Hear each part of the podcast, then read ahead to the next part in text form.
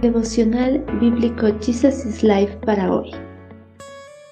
Continuamos con el estudio del libro de Primera de Crónicas, capítulo 26. Los tesoreros. Otros levitas bajo la dirección de Ahías estaban a cargo de los tesoros de la casa de Dios y de los tesoros que contenían las ofrendas dedicadas al Señor. Jehiel, del clan de Gersón, Setam y su hermano Joel, hijos de Jehiel, estaban a cargo de los tesoros de la casa del Señor.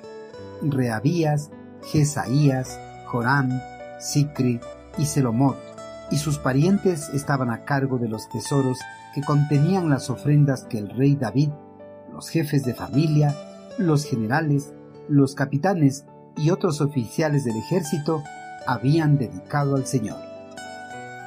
El monarca hebreo designó a los levitas múltiples responsabilidades cuando organizó a Israel para todo lo relacionado con la adoración al eterno Creador en el templo. Ellos iban a desempeñar roles importantes como ayudantes de los sacerdotes en el servicio en el santuario, estando en servicio de la administración a través de la música en la casa de Dios. También iban a estar pendientes de cuidar la pureza de la casa de Dios y de guardar el orden dentro de ella. A otros clanes de la tribu de Leví, David les asignó la tarea de resguardar los tesoros de la casa de Dios y los tesoros que contenían las ofrendas dedicadas al eterno Creador. Estos clanes iban a estar bajo la dirección de Ahías. En el antiguo cercano oriente, era algo normal que en los templos se guardaran tesoros, objetos de gran valor como oro, plata, bronce y piedras preciosas en sus arcas y almacenes. Estos tesoros se utilizaban para los gastos del culto de adoración a los dioses de los reinos y para el mantenimiento de los mismos. Además, los templos antiguos funcionaban como bancos, donde las personas guardaban su dinero o iban a pedir prestado. Esto los hizo muy codiciados por los conquistadores de su época. El pueblo hebreo a lo largo de los años había reunido una cantidad considerable de objetos de gran valor como oro, plata, bronce y piedras preciosas. Algunos de ellos fueron obtenidos de sus victoriosas batallas en contra de sus enemigos. Otros eran resultado de obsequios de los reyes vecinos. Otros eran de los tributos de las ciudades vasallas y muchos otros eran de las ofrendas del pueblo hebreo dedicadas a su eterno Creador.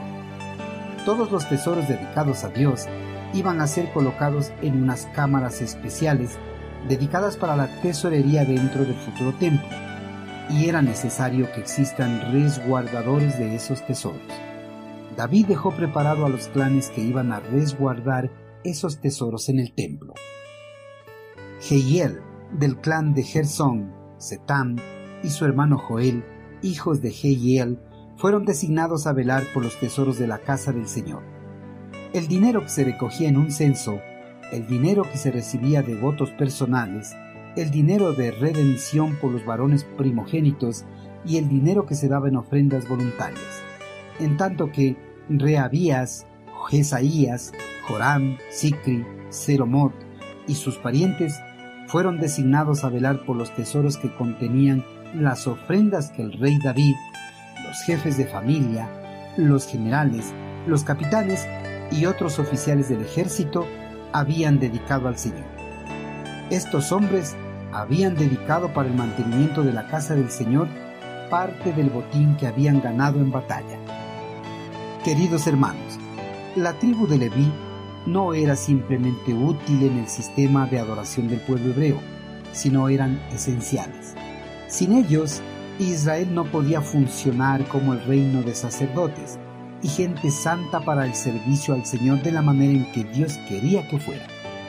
Cada uno de los clanes desempeñaron funciones específicas y muy importantes para que el templo funcionara correctamente.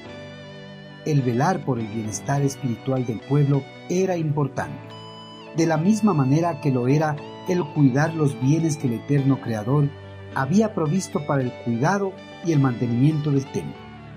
Hermanos, los clanes de Leví desempeñaron múltiples funciones, y una de ellas fue la de cuidar y velar de los tesoros del templo.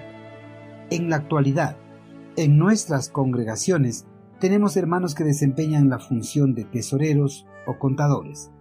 Ellos resguardan los diezmos, ofrendas y donaciones de la congregación. Si usted cumple la función de tesorero en su congregación, siéntase privilegiado. Hágalo con buen ánimo, ya que el eterno Creador le eligió a usted entre muchos hermanos para esta importante tarea.